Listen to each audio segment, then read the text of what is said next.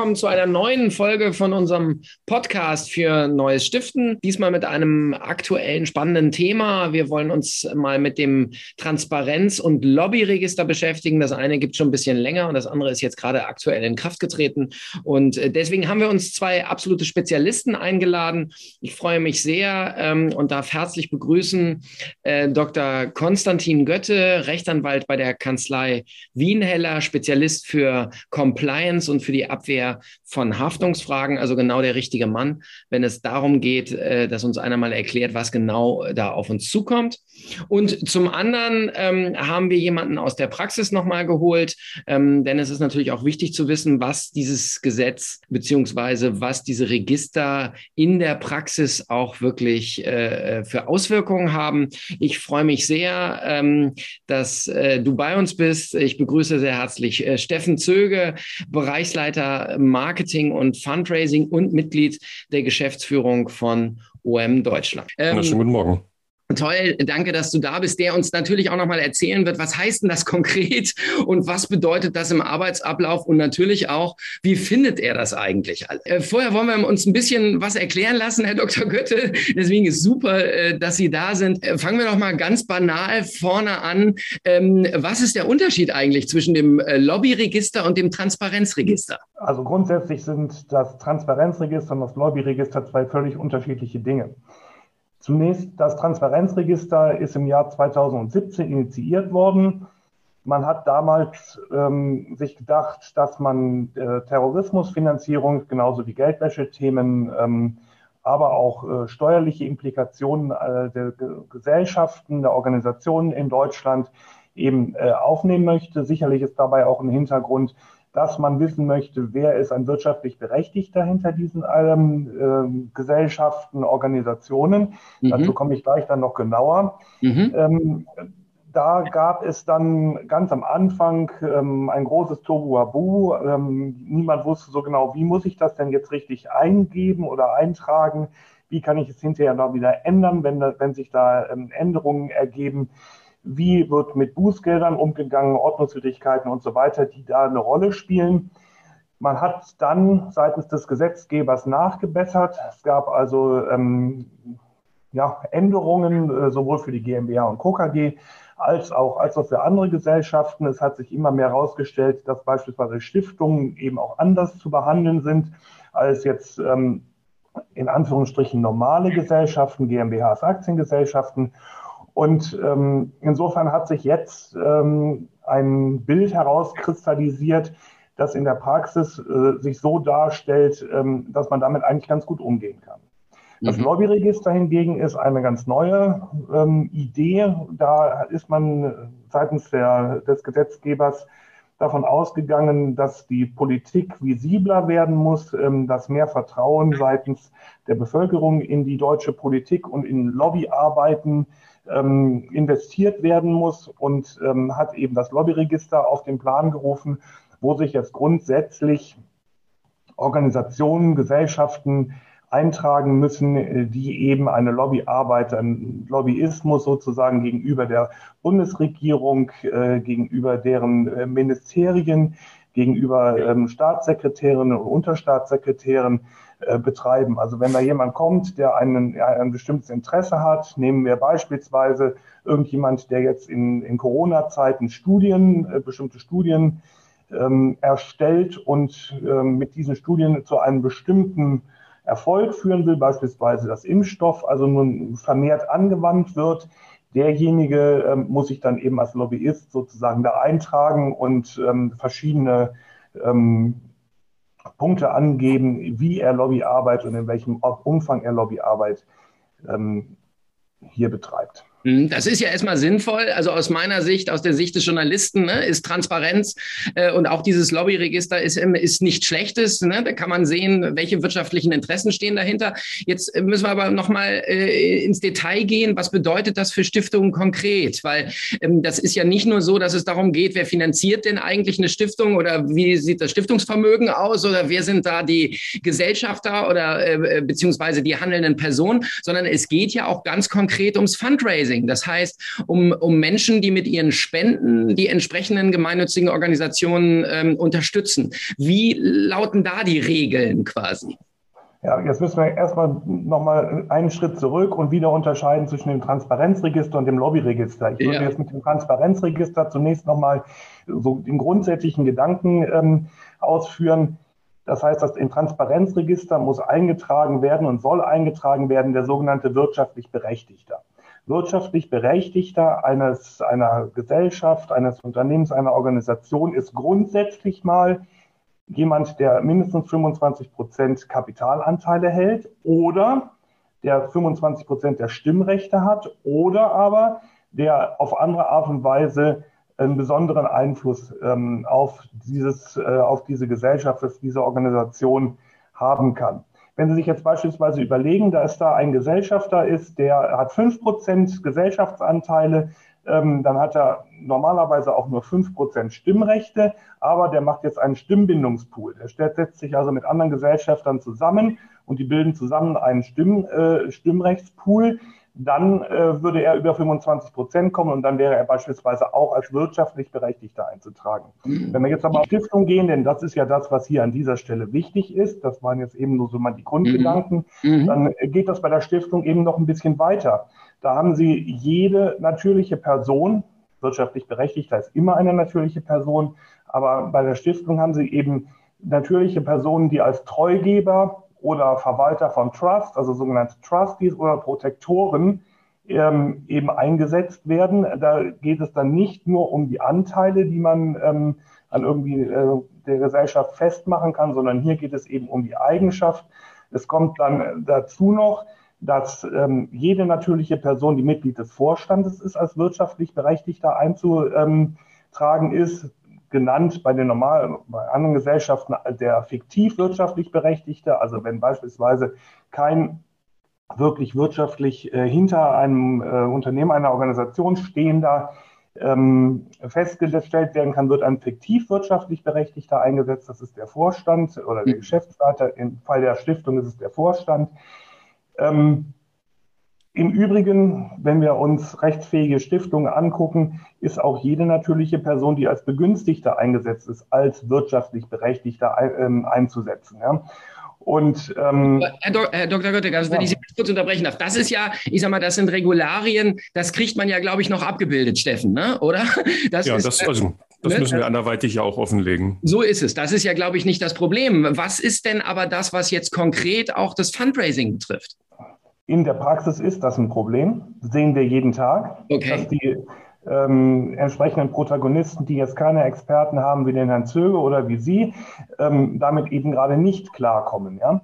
Mhm. Ähm, wenn Sie jetzt Fundraising machen, dann kommen Sie natürlich eher in, die, in, die, in den Bereich des Lobbyregisters. Also mhm. ähm, im Transparenzregister ähm, müssen Sie natürlich, jetzt können Sie nicht die, äh, diejenigen äh, eingeben, die jetzt eine Spende abgeben. Ja? Mhm. Ähm, die sind nicht wirtschaftlich Berechtigte. Mhm. Sondern dann kommen sie eher in, die, in, die, in den Lobbyismus-Schiene ähm, äh, rein, wo sie sagen, okay, im Lobbyismusregister muss ich ja angeben unter äh, verschiedenen Details und Kategorien, die es da gibt, ähm, woher ich mein Geld bekommen habe und wie viel Geld ich eingenommen habe von privaten Spendern oder äh, wie auch immer und wie viel von dem Geld ich dann tatsächlich für die Lobbyismusarbeit eingesetzt habe. Also wenn Sie sich jetzt vorstellen, Sie haben jetzt ähm, eine Stiftung und diese Stiftung oder ein Verein und die arbeiten ausschließlich mit Spendengeldern. Das erleben wir jeden Tag in der Praxis. Mhm. Ähm, dann muss im Lobbyregister eben angegeben werden zu 50 Prozent. 50 Prozent mhm. gehen für die Ver Ver Verwaltung ähm, äh, dieser Organisation drauf. Nehmen wir jetzt einfach nur mal jetzt, jetzt das an. Das wäre eine Hammerquote, fünf, ja. Ja, gut. Und 50 Prozent äh, werden eben eingesetzt für die Lobbyismusarbeit. Mhm. Ja, ich habe in der äh, vorvergangenen Woche äh, mit einem Mandanten zu tun gehabt, den wir ins Lobbyregister eingetragen haben. Die haben versucht, das also wirklich auf Heller und Pfennig ganz genau zu machen das ist nicht Hintergrund des, Lobbyist, äh, also des Lobbyregisters, sondern ähm, da geht es um die ganz große, also um die, um die Hausnummer, ne, um die Größenordnung. Aber, ähm, nicht so sehr darum äh, zu sagen, also die 25 Cent, die habe ich jetzt auch noch äh, für diese Seite oder jene Seite benutzt. Nein, klar, es, es, es geht ja darum, die Finanzströme quasi deutlich zu machen. Aber wenn ich das richtig im Kopf habe, korrigieren Sie mich, Herr Dr. Goethe, dann gibt es da zwei Parameter, die Steffen, äh, ich glaube, äh, für unsere Arbeit da relativ entscheidend sind. Das eine ist, wenn ich das richtig im Kopf habe, alles über 20.000 muss quasi auch namentlich benannt werden. Und das andere ist, wenn ich das richtig im Kopf habe, es können Bußgelder, wenn man eben dagegen verstößt, wenn man das nicht meldet, bis zu 100.000 Euro verhängt werden. Ist das korrekt, Herr Dr. Götte? Also korrekt sind die 20.000, nicht korrekt sind die 100.000. Okay. Das sind 50.000. 50.000, gut, okay, aber das ist ja auch ein relativ großer Batzen für, für, für eine gemeinnützige Organisation. Steffen, äh, äh, erzähl mir doch nochmal eben aus deiner Sicht. Also wir haben jetzt gehört, was man ja. da machen muss. Ich glaube, generell ist der Ansatz auch ein guter. Ne? Lobby würden wir, oder Transparenz hast du ja schon gesagt, würden wir immer zustimmen, äh, dass man bestimmte Dinge offenlegen muss und kann und sollte. Aber inwiefern wird das jetzt in der Praxis problematisch? Ich stimme da voll zu. Die Transparenz in der äh, Lobbyarbeit ist total wichtig. Also ich meine, das ähm, ist ja auch für uns als Organisation der Zivilgesellschaft wichtig, dass wir auch als transparente Partner wahrgenommen werden. Das ist bei jedem Spendensiegel so, das ist beim, ähm, also überall so, das ist alles gut. Ähm, beim ähm, Lobbyregister finde ich ein bisschen schwierig, dass hier eine Gleichbehandlung der Organisationen der Zivilgesellschaft passiert, also der klassischen NGOs, Stiftungen, Vereine ähm, und Lobbyorganisationen der Wirtschaft. Ich würde jetzt halt zum Beispiel einen Unterschied äh, zwischen einer Menschenrechtsorganisation sehen oder einer Organisation gegen Menschenhandel und einer Firma wie, ich habe vorhin noch mal reingeguckt, ähm, neu eingetragenes AstraZeneca ähm, oder Kraus Maffei ähm, als solche Firmen. Waffenfirmen, also, ja. also ähm, und da ähm, da, ich, da werden wir über einen Kamm geschert. Als Bürger finde ich es total super, diese Transparenz, also auch das auch zu sehen grundsätzlich, auch im Lobbyregister. Ähm, ich muss auch sagen, ähm, als Fundraiser sehe ich das jetzt auch erstmal total super, ähm, dass ich halt gucken kann, wer sind denn die Spendenden bei meinen Mitbewerbern, wenn diese dann halt offenlegen müssen, ähm, alle, äh, weil, ähm, ähm, korrigieren Sie mich, Herr Dr. Götte, aber es ist ja so, dass nicht, es nicht die Einzelspenden über 20.000 Euro im Jahr sind, sondern auch in, äh, kumuliert in Summe, wenn ein Spender, ein Spendender 20.000 Euro in Summe gibt. Also es können ja auch kleinere Einheiten sein.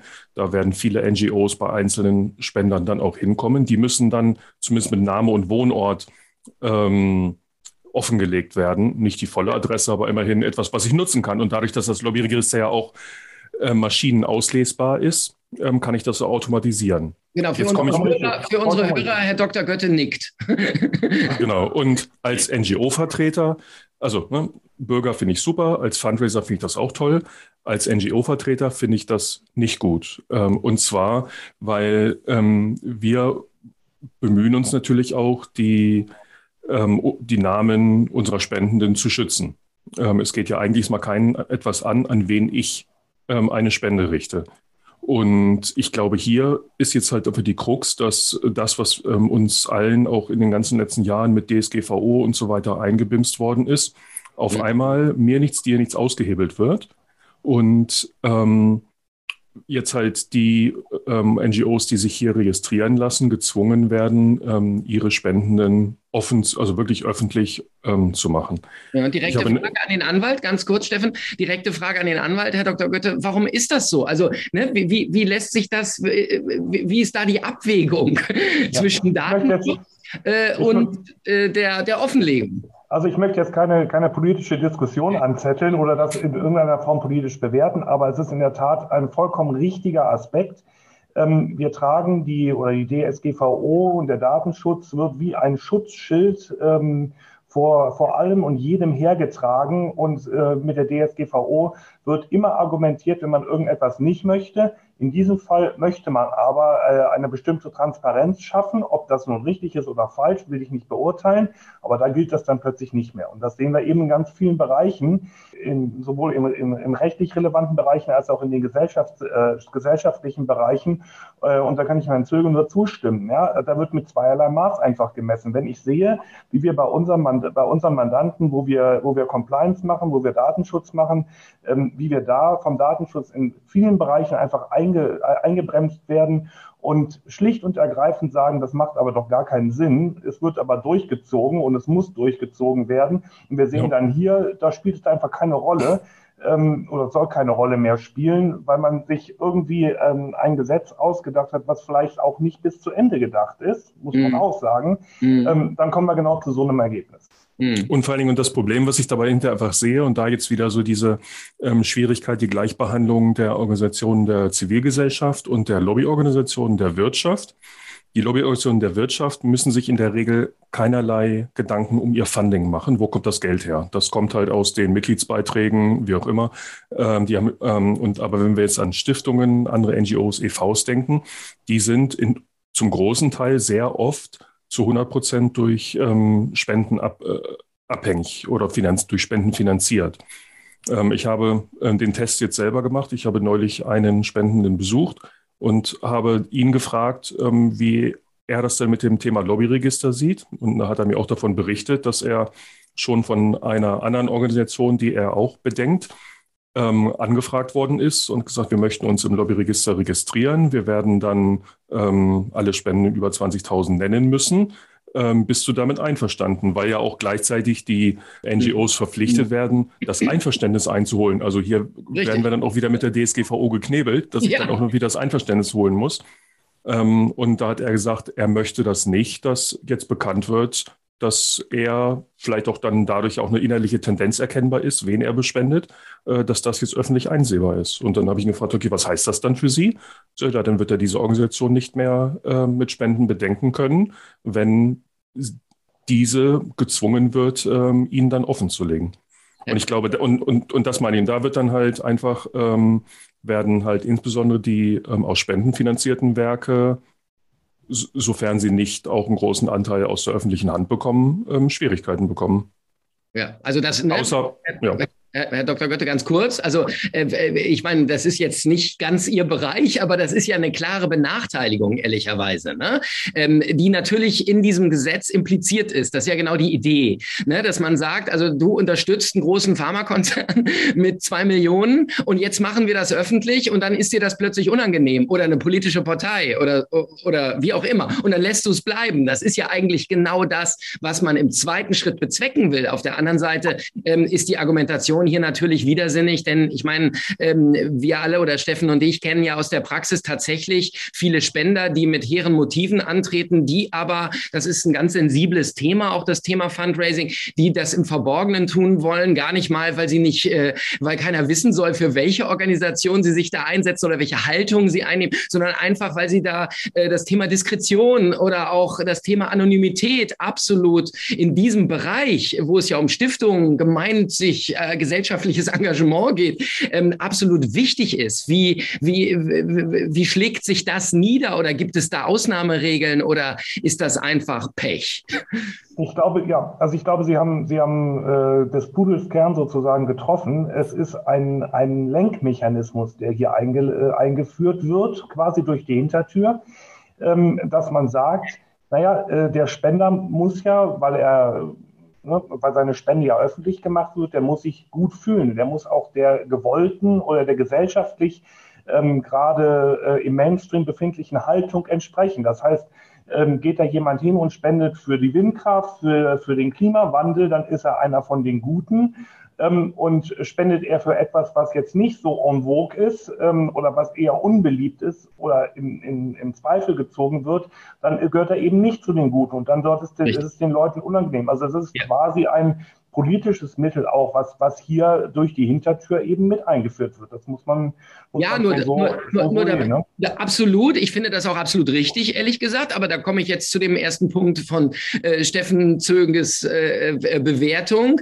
Ähm, warum setze ich denn eine Stiftung wie OM Deutschland oder wir können auch jede andere x-beliebige nehmen, gleich mit einem Pharmakonzern beispielsweise? Ja, also ähm, ich meine, klar, das äh, können Sie wahrscheinlich jetzt als Anwalt nicht ganz ähm, ähm, beantworten. Aber ich habe ja gelernt, ähm, Gesetze werden immer so gemacht, es hat immer mit der Zielsetzung zu tun und das guckt man sich auch hinterher vor Gericht an. Insofern wäre es für mich schon spannend, meine Einschätzung von Ihnen zu hören, ähm, weil das ist ja durchaus etwas, wo man auch sagen könnte, wir gehen da grundsätzlich auch mal vor Gericht und äh, versuchen das mal klären zu lassen. Oder wie sieht es da aus?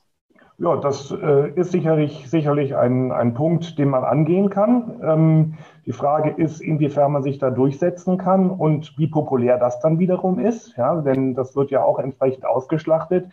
Ähm, ich sehe da nicht besonders viele, äh, viele Ansatzpunkte, ganz ehrlich. Also äh, aus unserer Erfahrung heraus ist das jetzt so, wie es ist und man wird damit wahrscheinlich leben müssen. Also es wird den einen oder anderen geben, der sich dagegen zur Wehr setzt. Wie, da, wie man dann da durchdringt, ist immer die Frage. Wenn wir uns jetzt beispielsweise, ich will das gar nicht bewerten, es ist, ist auch gar nicht mein, mein Ding, das zu bewerten oder ähm, es steht mir nicht zu. Ähm, ich habe meine Meinung dazu. Aber gut, wenn wir jetzt angucken, wie die Rechtsprechung ähm, in Sachen ähm, Corona-Maßnahmen und Maßnahmenpaket und so weiter ähm, ausfällt, dann ähm, weiß man nicht, wie die Gerichte entscheiden. Also wir haben insgesamt eine Gesellschaft, die sich im Wandel befindet und das äh, zeigt sich eben auch auf dem Rechtsmarkt. Und wenn wir uns angucken, wie das mit, der, mit den Gesetzgebungsmaßnahmen im Augenblick läuft, dann fällt eben aus rechtlicher Sicht auf, dass das teilweise nicht zu Ende gedacht ist. Mhm. Ja, entweder ist es so gesteuert, dass man zu dem äh, eben besprochenen Ergebnis kommt, dass man also ein, eine bestimmte äh, Haltungsrichtung möchte, oder aber die ähm, Gesetzesvorhaben oder auch die, die, die ähm, implementierten ähm, Gesetze sind einfach nicht zu Ende gedacht. Also wenn mhm. ich mir beispielsweise Hinweisgebersystem angucke, was dann einfach nicht verabschiedet wird ähm, mhm. und so weiter. Ähm, wenn ich mir das Verbandssanktionengesetz, die Ideen angucke, das ist nicht zu Ende gedacht und auch nicht zu Ende diskutiert, mhm. weil man vielleicht auch andere Punkte hatte. Und genau so ähm, ist es dann eben auch an diesem Punkt. Ja, Steffen, das ist jetzt, das ist jetzt nicht wirklich ermutigend, ne? nee, nicht wirklich ermutigend, aber ein, aber ein Gedanke, ein Gedanke kam. Ja. ja, also ein Gedanke kam mir noch und da ist die Frage, wie der Herr Dr. Götte das äh, bewertet. Also wie gesagt, Transparenz finde ich ja grundsätzlich wichtig und richtig. Und ich denke, man darf auch wissen, die Organisation XY betreibt für ihre Sache Lobbyismus. Das soll man auch wissen. Das finde ich auch gut. Ähm, wie gesagt, die Offenlegung der Spenden, das ist für mich so Spenden, das ist für mich so die Krux. Meine Frage ist, würde ich damit theoretisch durchkommen, wenn ich, als, also als Beispiel, ähm, ich bin der Vorstand von der Menschenrechte e.V. So, und wir möchten unsere Spende nicht auflegen.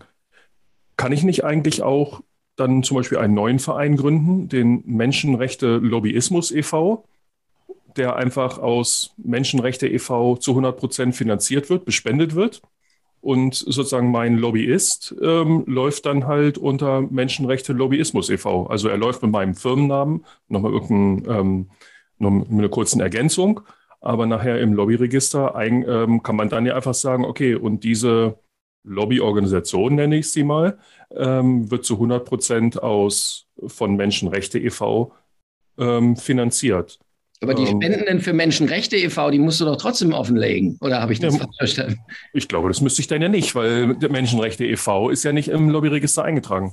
Herr Dr. Ja, das ist, das ist ja aber natürlich ein Umgehungstatbestand. Ne? Wir, wissen, wir wissen alle, wo es herkommt und äh, wir, wir sehen, dass jetzt ähm, hier ein Konstrukt gewählt wird, ähm, damit man es eben gerade nicht angeben muss. Das ist nicht Sinn und Zweck ähm, äh, dieses, äh, dieses Gesetzes und dieses Gesetzesvorhabens und auch nicht, auch nicht äh, der Gedanke des Gesetzgebers. Insofern werde ich also als erstes mal so eine Empfehlung natürlich nicht abgeben. Und, ähm, und äh, zum Zweiten ähm, wird das auch nicht, äh, nicht, nicht langfristig durchgehen. Das kann sein, dass Sie damit kurzfristig mal einen Erfolg haben. Äh, aber wenn es dann irgendwann auffällt, haben Sie ähm, den Boomerang bei sich, denn das geht ja dann auf die Reputation. Also da, dazu kann man nun gar das nicht. Das wollte ich jetzt nicht hören. Aber Steffen, mal, mal, mal, mal ganz konkret jetzt gefragt. Du bist ja nun eine Organisation wie so viele, die damit umgehen muss. Und du hast äh, im Gegensatz wahrscheinlich zu anderen auch schon mal äh, deine Spendenden einige befragt. Wie, wie geht ihr denn jetzt ganz konkret damit um in Zukunft? Was macht ihr, wenn einer sagt, also wenn ihr mich nennt, äh, dann spende ich nicht mehr? Was passiert dann? Also jetzt ähm, unsere, meine Organisation, mein Arbeitgeber ganz konkret. Äh, wir, wir haben den, in dem Fall den Vorteil, unser Dachverband macht für uns die Lobbyarbeit. Insofern müssen wir als einzelne Organisation uns nicht ähm, registrieren. Du meinst das, OM international. Das heißt, ihr genau. müsst OM Deutschland im Grunde da euch nicht äh, äh, registrieren äh, in dem Genau, also wir müssen uns nicht registrieren. Das ist jetzt für uns der Vorteil. Ähm, ich wüsste aber nicht, was, äh, was wir wirklich täten, weil wir haben einige äh, Spender, die genau in diese Kategorie fallen. Und dadurch, dass es ja einfach wirklich es macht ja auch wiederum Sinn, dass es halt kumulierte Spenden sind, äh, nicht halt nicht halt Einzelspenden, wie man das manchmal bei den von den Parteizuwendungen kennt, mhm. die erst dann offengelegt werden müssen. Hier ist es ja kumuliert. Also wir hätten ähm, ganz arge Bedenken, dass ähm, Spendende uns abspringen, weil die halt auch nicht die Möglichkeit und und es soll ja auch nicht verschleiert werden. Also ich meine, ich bin da wirklich auch zwiegespalten, weil ähm, man kann ja nicht sagen, gut, dann verteile es halt auf deine fünf ähm, Organisationen oder auf deine fünf Geschwister, die spenden, was auch immer. Das ist ja auch wiederum, äh, wie der Dr. Götti auch sagte, nicht Sinn des Gedankens, ähm, den man hier auch hatte. Ne? Aber mhm. also eigentlich für mich heißt es eigentlich, äh, wir müssen als äh, Organisation der Zivilgesellschaft, und da weiß ich auch, dass der Deutsche Fundraising-Verband auch da dran ist, äh, noch versuchen, Einfluss noch zu nehmen, um halt auch äh, das Gesetzgebungsverfahren hier noch ähm, zu beeinflussen. Mhm. Ja, da, noch ein bisschen zu steuern, dass ja. es halt noch verbessert wird, sagen wir es mal so. Herr Dr. Goethe, was. das ist ja durch, ne? Es ist ja, ja durch. Eben, also das, muss man das, sagen, also man kann es höchstens verbessern. Das ist völlig ja. richtig, aber eine Frage, Herr Zöger, habe ich dann schon. Ähm, Sie sagen jetzt, Sie selber müssen, äh, müssen nicht melden oder müssen sich selber nicht eintragen. Das läuft alles über Ihren Dachverband. Ist also richtig, dass Ihr Dachverband derjenige ist, der äh, mit ähm, der Bundesregierung, mit den Bundesministerien und so weiter zusammenarbeitet und Sie sind quasi die Arbeitsameise, um es so despektierlich zu sagen, im Hintergrund, die die Arbeit vor sich hinarbeitet und quasi zuliefert. Das genau, ist richtig. Für die Zuhörer auch noch ganz wichtig. Nicht, dass jetzt der Eindruck entsteht, dass man auch hier wiederum äh, irgendein Konstrukt wählt, dass, dass man eben, eben ja. äh, dass ja. die ganze Geschichte umgeht. Denn wir sind uns ja im Grunde einig, das ist eine gute Sache, dass man mit Transparenz arbeitet. Es ist die Frage, wie ausgereift und ausgeklügelt und zu Ende gedacht äh, das Ganze ist. Richtig. Einfach, nur als Beispiel, lass, äh, lass mich nur als Beispiel sagen, das geht ja, also es gibt ja gerade im Bereich der NGOs viele auch, sag ich mal, Kleinvereine, kleine EVs, äh, nicht jeder, also nehmen wir Sportvereine als Beispiel. Nicht jeder Sportverein, nicht jeder Dorfsportverein wird sich im Lobbyregister ähm, registrieren, weil die halt vom Sportverein hinter Tuffingen e.V. werden nie jemanden zu einem Gespräch nach Berlin senden. Ähm, habe auch gar keinen, werden auch nie einen Termin bekommen. Ja. Ähm, bei denen macht das dann auch nachher der Dachverband, der Deutsche Sportbund oder so. Der wird dann wiederum registriert sein und wird dann halt für den Sport die entsprechende Lobbyarbeit in Berlin tun. Das, und das ist halt auch, sag mal, ähm, in, im Bereich der, ähm, also ich, ich spreche jetzt ja hier auch, äh, auch stellvertretend für die kirchlichen NGOs, auch für kleinere NGOs. Dort ist das insbesondere auch der Fall. Also das hat gar nichts mit Umgehen zu tun. Dafür gibt es schon länger einfach die Dachverbände, die genau solche Dinge dann tun tun und die dann halt die Interessen der Mitglieder vertreten. Genau, das und das ist in unserem Fall so und bei vielen anderen ja. ist das, das wollte auch so. Nicht so. Herr Zöge, ich wollte nicht suggerieren, dass Sie das, äh, dass Sie dann Umgehungstat bestimmt hatten, überhaupt nicht. Das Alles gut. Nur als Erklärung gedacht. Ne? Ja, genau, vielen Dank. Wichtige, das ist nochmal eine wichtige Erklärung. Nicht, dass alle denken, jetzt muss jede Stiftung, jede gemeinnützige Organisation muss plötzlich hier äh, also sich transparent machen. Das schon, ne, Herr Dr. Götte. Da haben wir wieder das andere Gesetz. Äh, also wir müssen schon, ne, schon quasi sagen, wer ist hier wirtschaftlich Berechtigter. Das ist ja auch, wie wir gelernt haben, nicht ganz ganz so einfach. Aber äh, wenn es um Lobbyismus geht, genau, dann geht es im Grunde darum, wie bin ich denn präsent. Aber kommen wir doch nochmal zurück, weil das würde mich jetzt interessieren. Steffen hat gesagt, im Grunde, ähm, äh, wenn wir jetzt nicht so ein Konstrukt hätten mit OM International, OM Deutschland, ähm, dann wäre das für uns sehr schwierig. Ehrlich gesagt kann ich das sehr gut nachvollziehen, wenn da eben Spender sagen, pass mal auf Leute, ich möchte nicht genannt werden, egal äh, um was es geht. Was haben Sie denn da für eine Empfehlung, Herr Dr. Götte? Was raten Sie äh, Mandanten, die zu Ihnen kommen und sagen, was mache ich denn jetzt? Äh, das Geld hätte ich nämlich schon ganz gern. Das ist vollkommen klar, aber da beißt sich die Katze in den Schwanz. Ja, also okay. ähm, wir können einfach nicht sagen, ähm, ja, du nimmst das Geld und du gibst es mal nicht an. Das ist eben, ja, das ist dann Bußgeld bewährt. Ja. Also ja. wir haben, haben jetzt den 28. gestern gehabt, das war ja die Deadline dafür, dass man sich eben einträgt oder das eingetragen wird. Wir haben jetzt auch ein paar Mandanten, die gestern Abend äh, pünktlich äh, um 19 Uhr ankamen und gesagt haben, oh, ich muss noch mal. Es ist sicherlich nicht so, ähm, dass wir jetzt akut am 1. März äh, sofort ähm, die Ordnungswidrigkeiten ähm, auf dem Tisch liegen haben, aber das muss man ganz zeitnah machen. Und beim Lobbyregister ist im Vergleich zum Transparenzregister nochmal für die Praxis zu sagen, es ist deutlich leichter handelbar. Mhm. Ja, also wenn Sie im Lobbyregister einmal eingetragen sind und Sie wollen hinterher etwas ändern, ähm, Sie müssen ja sowieso jährlich ähm, es aktualisieren, aber Sie wollen jetzt noch was verändern und sagen sich, ich hatte hier eine bestimmte Information noch nicht, die konnte ich noch nicht eingeben, dann ist es ziemlich leicht, das nachzutragen. Das ist beim mhm. Transparenzregister ein bisschen anders. Mhm. Ist es nämlich so, wenn Sie einen wirtschaftlich Berechtigten gemeldet haben und Sie wollen jetzt plötzlich noch jemanden dazu melden, dann wird es richtig kompliziert. Mhm. Wir haben da Ihren Kollegen im Haus, der ähm, hat auch einen persönlichen Kontakt zum Transparenzregister, zu einem Mitarbeiter da.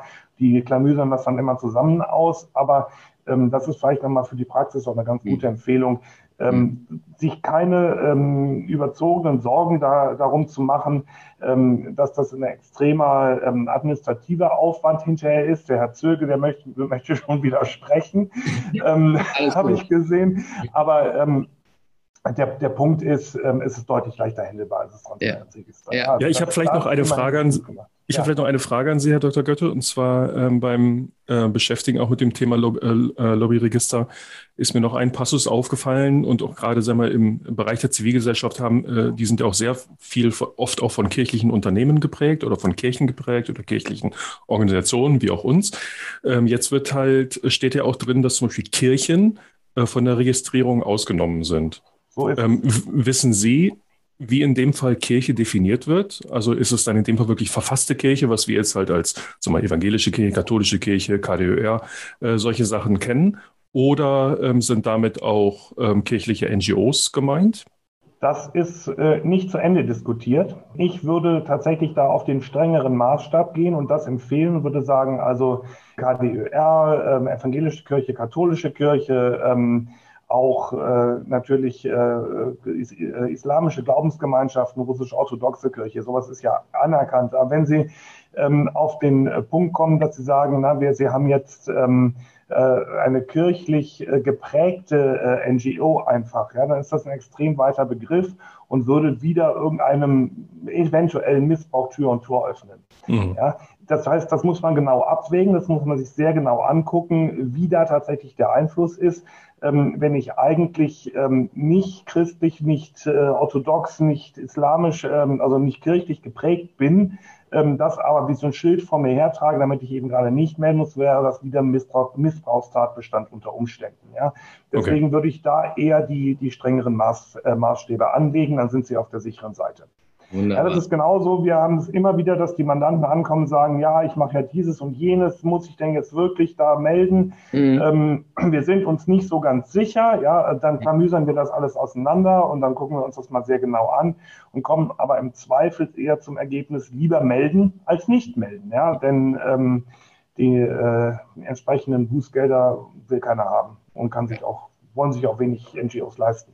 Aber ich, glaube, aber ich, glaube, das ist ein ganz guter Tipp, den Sie da noch hatten, dass man zumindest beim, beim Lobbyregister immer noch nachmelden kann. Das heißt, wenn einem dann noch etwas einfällt oder wenn sich da was ergibt, dann ist das, glaube ich, ein ganz probates Mittel. Und ich glaube, in der Kommunikation ansonsten, oder Steffen, hilft nur das, was du gemacht hast. Also im Grunde auch darüber informieren. Denn es ist ja so, wenn ich jetzt eine Organisation unterstütze mit sehr viel Geld in einer bestimmten Richtung ähm, und das dann irgendwann nicht mehr mache, weil das Lobbyregister da ist, muss ich mir natürlich auch überlegen, mhm. im, im Grunde meines Herzens, ne, äh, äh, dann kriegt diese Organisation kein Geld mehr. Ich unterstütze Dinge nicht mehr, die mir sehr am Herzen liegen. Das kann es ja am Ende des Tages auch nicht sein, oder Steffen?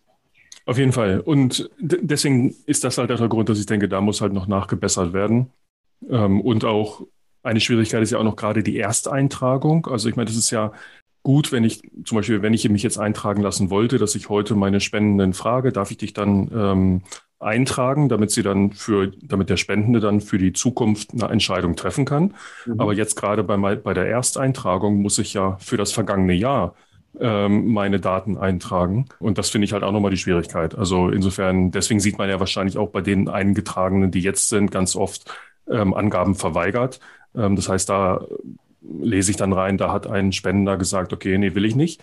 Äh, dann muss ich die Angaben verweigern. Ähm, heißt dann natürlich für die eingetragene ähm, Organisation, wenn ich halt äh, den Punkt bei der Eintragung verweigere, dass ich dann halt ähm, nicht mehr als Auskunftsperson an öffentlichen Anhörungen teilnehmen darf, ne, als Organisation. Und dadurch ja dann oft auch ähm, der Einfluss, den ich als Lobbyorganisation natürlich haben möchte, eigentlich obsolet ist. Ne? Mhm. Ähm, also eigentlich also, werde ich damit, wird man dann ja meine Arbeit dann auch dadurch dann beschränkt. Eine Verweigerung, Verweigerung ist ganz schlecht. Ja, das macht einen ganz, ganz schlechten Eindruck nach außen hin. Also da ist, schwingt immer so dieses, na, der hat irgendwas zu verbergen mit. Genau. Aber ja. zum Teil habe ich ja keine, keine Chance. Wenn mein Spender sagt, nein, will ich nicht, muss ich das ja, ja ähm, ne, dann habe ich ja keine andere Möglichkeit. Ne? Zumindest ne? rückwirkend in Zukunft macht es eben Sinn, da vorher drüber zu sprechen und genau. das dann entsprechend zu melden. Ja, wunderbar. Ja. Wir sind am Ende. Ich bedanke mich sehr herzlich. Das war eine sehr spannende, lebhafte Runde und äh, herzlichen Dank für die Expertise. Vielen Dank, Herr Dr. Goethe. Vielen Dank, Steffen. Sehr gerne. Vielen Dank.